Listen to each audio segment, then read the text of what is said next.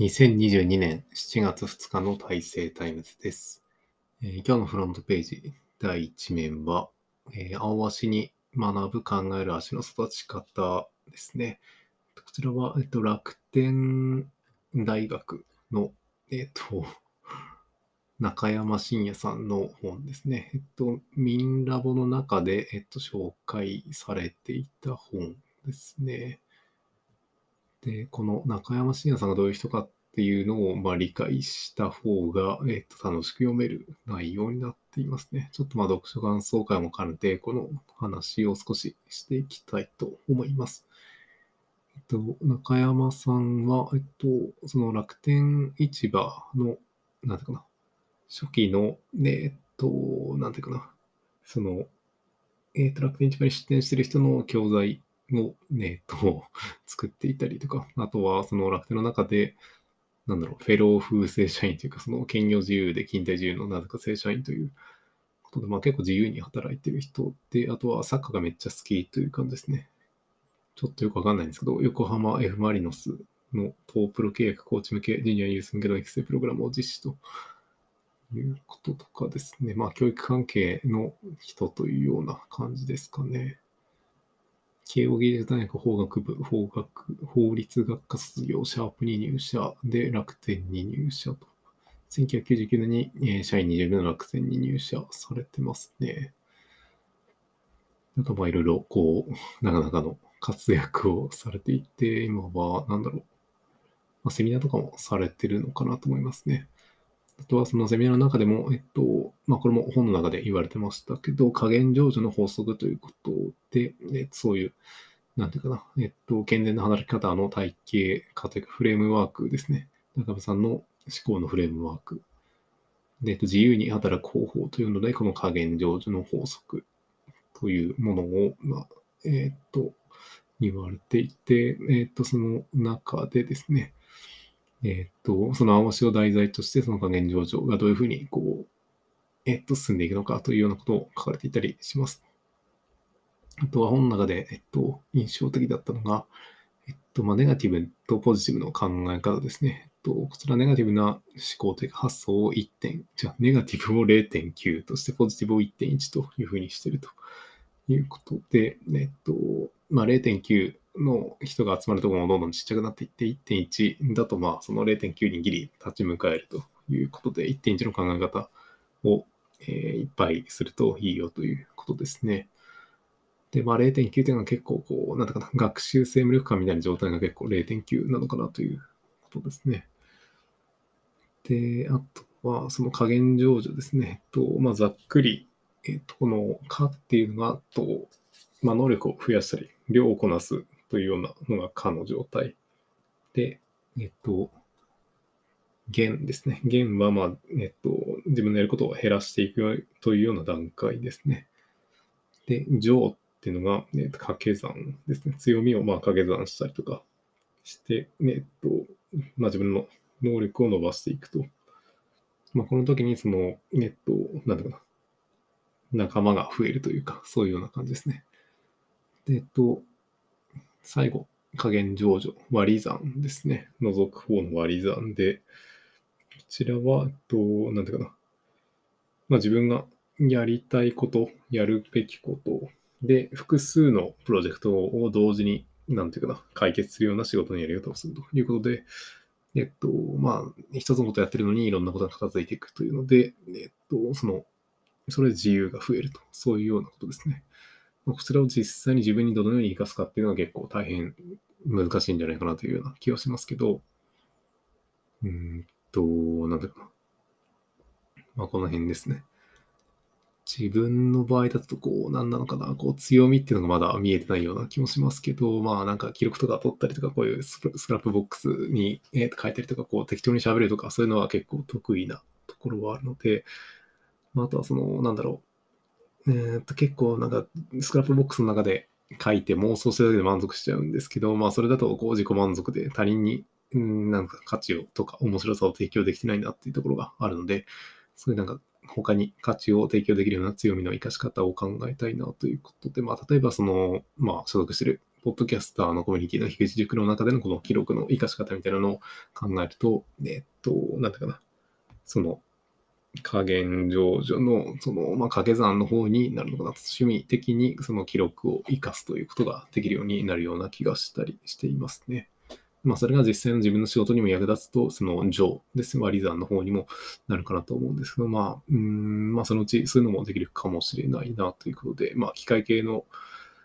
教育の現場とか、まあ、もしくは製造業の現場とかに役に立つようになるのかならないのかちょっとわかんないですけど、そういうことも、ね、目指していくといいのかなと思っておりますと。はい。で、次の、えっと、話題ですね。えっと、まあ、婚活関連の話で、ブライダルフェア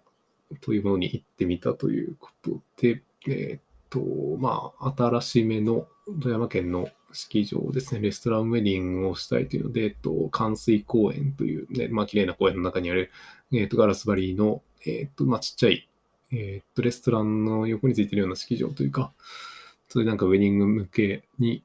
作られたところに行ってみたという感じですね。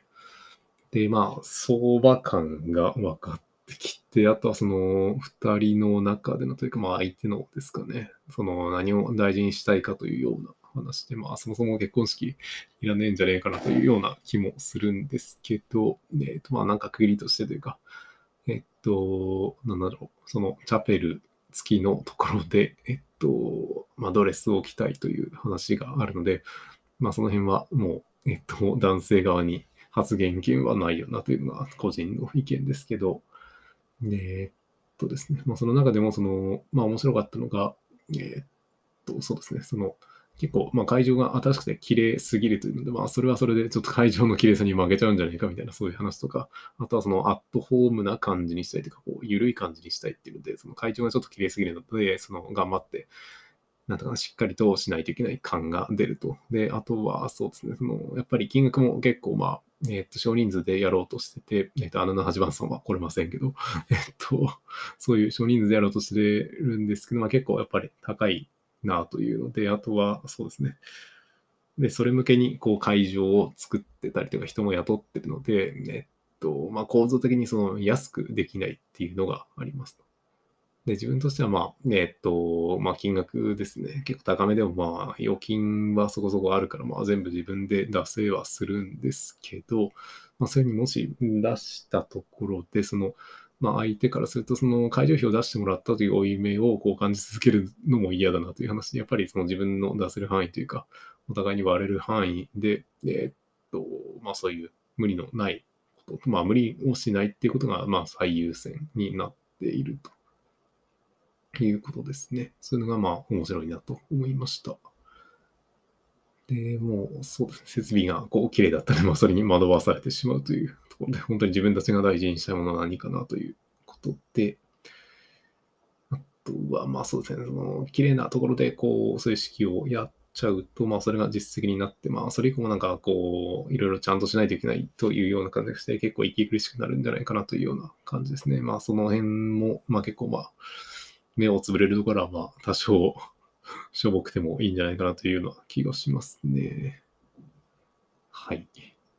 まあ、そんな感じ。まあ、いろいろ、ちょっと他にも、えー、っと、見てみようかなと思ってていますと。そんな感じですね。で、次の話題で、えっと、まあ、最近暑いので、ホメオスタシスということをちょっと考えましたと。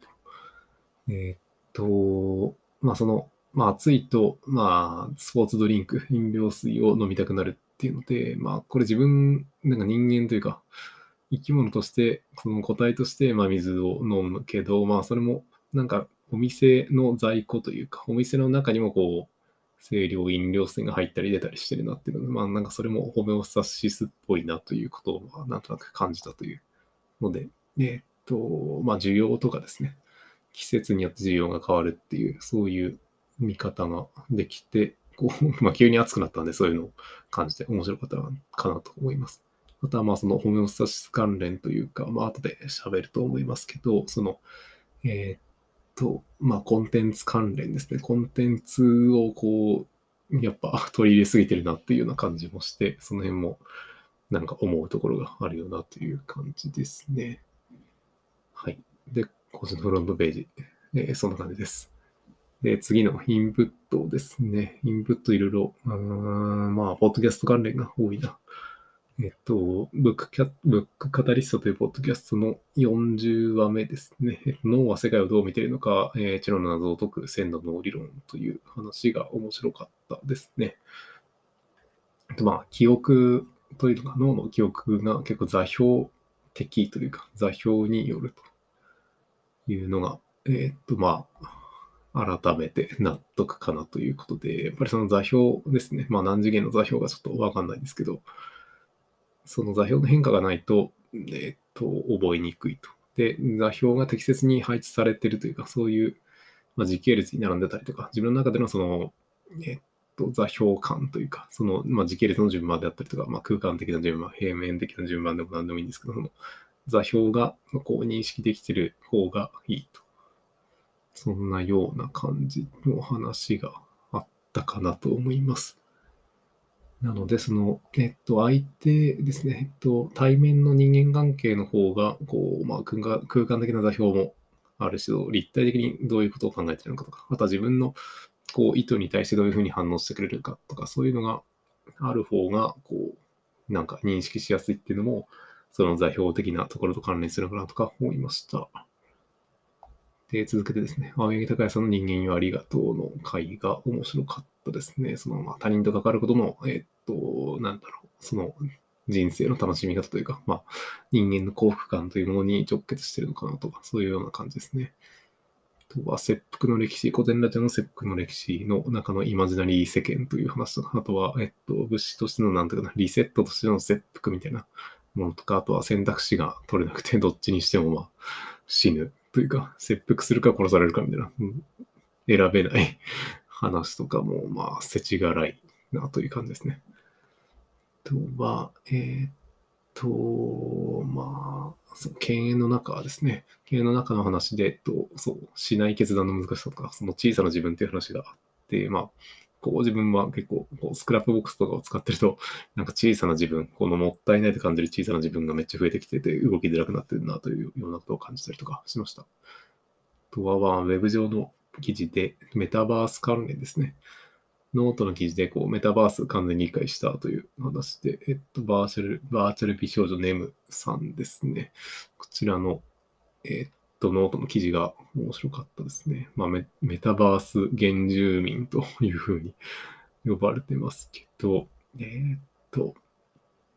まあ、メタバースの中でこう生活できるかどうか、生活というか、熱時間の大半をすらに、えー、っと、委ね、委ねるというか、そちらで、え、っと、なんだろうな、まあ、時間とかお金とかを 大半にそちらの中で過ごせるかどうかっていうことです。まあ、それができると、まあ、そちらは新たなフロンティアとかいうか、もう土地であったりするとか、あとは、えっと、そう、アイデンティティ革命という話もされたかなと思いますね。まあ、姿をま自由に、えっと、なんていうな、変えられるので、そのあたりで自分のアイデンティティというものを、えっと、まあ、再定義する必要があるのかなというような気がしますけどね。はい。まあ、そういうような感じで、えっと、今後のメタバースどうなるかなというのは、うん、期待したいところですけど、まあ、あと、うん、4、5世代ぐらいしたら、うん、なんか、その装着の負荷がめちゃめちゃ減ってきて、まあ、そのあたりでブレイクスルーが起きるのかなというような気がしていて、まあ、スマホの次がやっぱりこのメタバースというか、そのなんかウェアラブル端末とかそういう関連なのかどうかという感じですね。はい。で、続けてですね、次のインプットで鳥山明ということで、なんか今、そのピッコロさんの映画がやってますけど、その、まあ、それ関連かわかんないけど、その、YouTube で岡田敏夫さんの、えー、っと、まあ、その、ドラゴンボール関連の解説の動画が出てきて、やっぱりその岡田敏夫さんですね、オーターキングの岡田さんの話を聞くと、そのドラゴンボールの読み方というか、トイレ宮山明のね、えっと、作風というか、そういうのが伝わってくるというので、えその、まあ、豊太郎さんが書かれてるその漫画の方のドラゴンボールスーパーかな。これが、まあ結構、その鳥山明が監修されてるというのがあって、まあそういうふうに読むと、なんていうかな、そのバトルものとしての面白さとしては結構劣るんですけど、えっと、まあ、鳥山明原作のこの、なんていうかな、コメディタッチの、えっと、なんていうかな、その、ドラゴンボールの正当な続編として読むと結構面白いよというので、まあ、漫画として、まあ、そういう視点で見ると確かに面白いなというふうに思いました。で、今やってる映画も結構気になりますね。ちゃんとまあ鳥山明さん、すげえ仕事してるなというのを改めて感じたということですね。で、えー、続けてですね、今週の施策ということで、まあ、ゆっくりということをちょっと感じましたね。これなんか朝かな、散歩してるときに、ちょっと思って、まあ、ランニングもしてるんですけど、その後、ちょっと散歩したりすると、まあ、花が咲いてて、こう、花をめでるには、やっぱりゆっくり動いてないと、これ、花めでめでられないなという感じですね。走っててもあんまり花をめでるのは難しいと。まあ、当然、ランニングでも難しいし、自転車に乗ってたりとか、まあ、自動車乗ってたりとか、電車とか飛行機とかに乗ってると、まあ、そういう、なんか、道に咲いてる花みたいなのを、こう、愛することというか、めでることって難しいんじゃないかなということが、まあ、他のものに対してもなんか言えそうな気がしてますね。人とかですね、その子供とか高齢者とか、こう、働いてる社会人からすると、こう、ゆっくり接することができなくて、こう、愛しにくいんじゃないかなとか、まあ、ただそう、ゆっくりしてると、なんていうかな、お金稼げないしな、とか いうので、その辺のバランス、さじ加減むずいよなっていう感じですね。で、新型モノタウイルスの119話のクリエイターの中でも、まあ、小林さんが芸術鑑賞について、こう、まあ、その時間をかけて鑑賞するということも、まあ、それに似たようなことを言ってたような気がしますね。で、続けて、えー、っと、施策の機能日という話ですね。なんとなくこう、そう、えっ、ー、と、加減成就の話、そのあわしの、えっ、ー、と、話でもありましたけど、あのー、なんだか、純粋な姿というか自分の才能を生かす、こう、形みたいなのを考えることがあって、こう、ハサミみたいな、まあ、物を切る上でハサミっていうのは結構究極的な形なのかなということで、まあ、自分のその、なんか、成し遂げたい機能みたいなものを、こう、なんていうかな、まあ、自分が望む形というか、その求められる形みたいなのがあるんじゃないかなっていうことで、そのいらないものを削ぎ落としていくということを感じて、なんていうの、あんまり言語化できてないですけど、そういうなんか、うん理想とする形みたいなのを追い求めたいと。で、ハサミみたいなのも結構純粋だよなというので、うーん、なんか具体的にどうこうできるわけではないですけど、こう、まあ、余計なことしないっていうことなんかなとか思いますけど。そういうなんか機能美を、まあ、自分の中でも目指したいなというふうに思っておりますで、あとは、えー、っと、何時の、えー、隣人、隣人じゃなかった気する。えー、何時の隣人を愛せよと。まあ、そういうことで、えー、っと、まあ、これコミュニティ関連の話で、またなんか気づきがあったというか、まあ、大体同じようなことをいつも考えてるんですけど、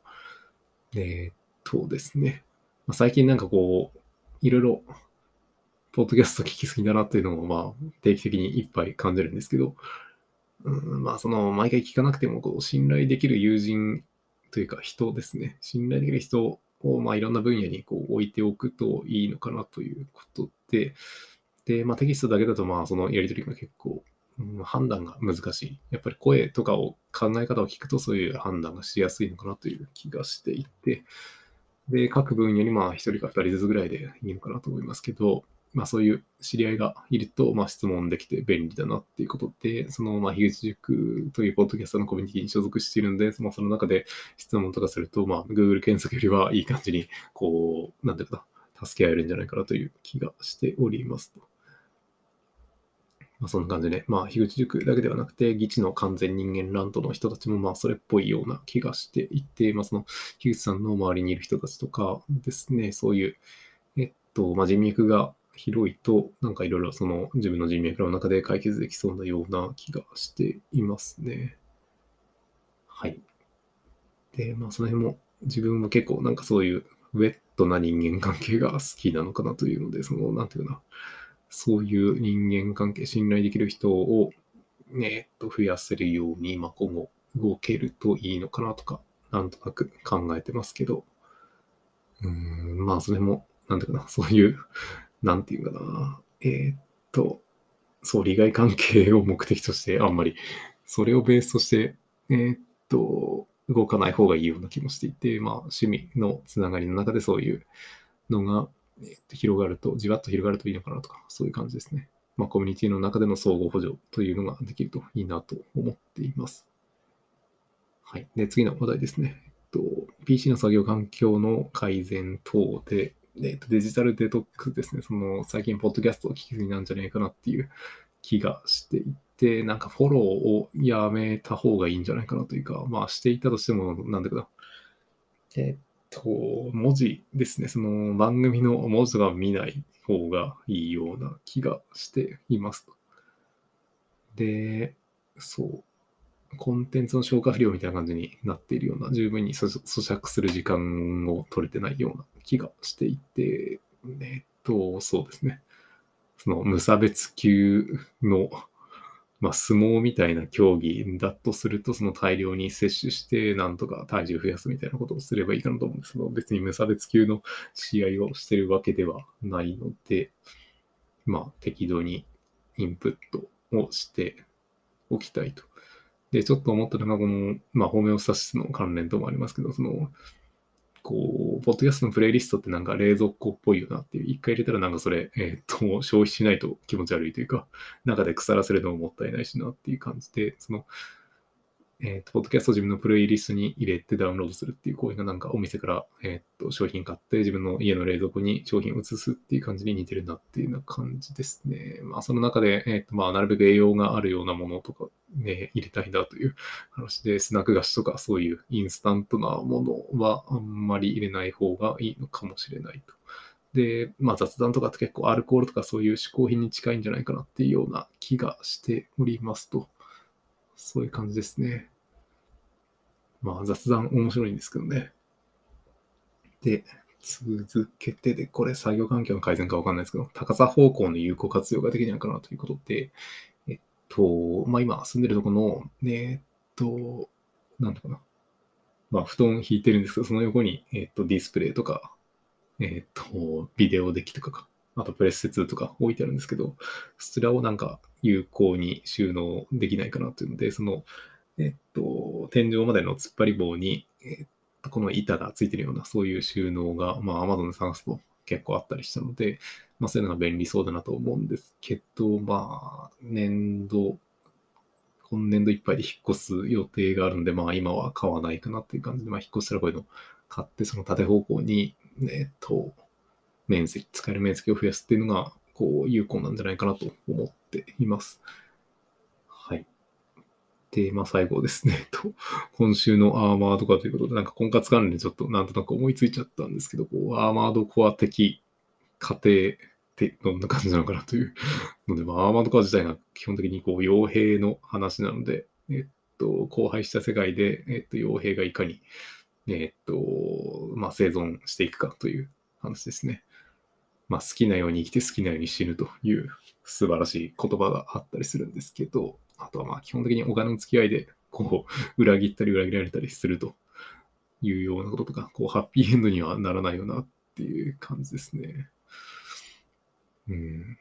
あとはまあ、オペレーターが結構厳しい口調で攻めてくるとか、そういうのとか。あとはまあ敵ですね。なんかライバルだと思ってたやつが大体大型の兵器に乗って現れるとかは、なんか離婚の裁判とかになったらそんな感じなのかなとか思ったりですね。うん。あと気づいて、こう、う気づいたら浮気されてて、怪しい団体の幹部になってたりとか、そういうことも、あまあ、どこはあるあるですね。うん。あとは、そうな、何がこう、アーマードコアっぽいのかなっていうか、うん、家、家なのかな？その道具を揃えてなんか組み合わせるっていうのが、まあ家とか生き方とか車とかなのかな？まあ、よくわかんないですけどね。そう。アマコはバーディクトデーとか5とかの作品だと、まあ、チームプレイが前提なので、まあ、そういう感じでもあるかなというようなことで、またメンバーも、まあ、増えたり、増えなかったりするとかですね。まあ、チームの編成とかそういうプレイングスキルも大事になってくる。自分自身の、まあ、生き方というか、まあ、装備とか、まあ、仕事のやり方とかかな。あとはまあ戦う戦場も、えっ、と、それぞれ違うので、まあそれも、ね、チームプレーをしないといけないという中で、えっと、あとそうかな。そう、連絡頻度が、まあ今、自分の今の相手とは結構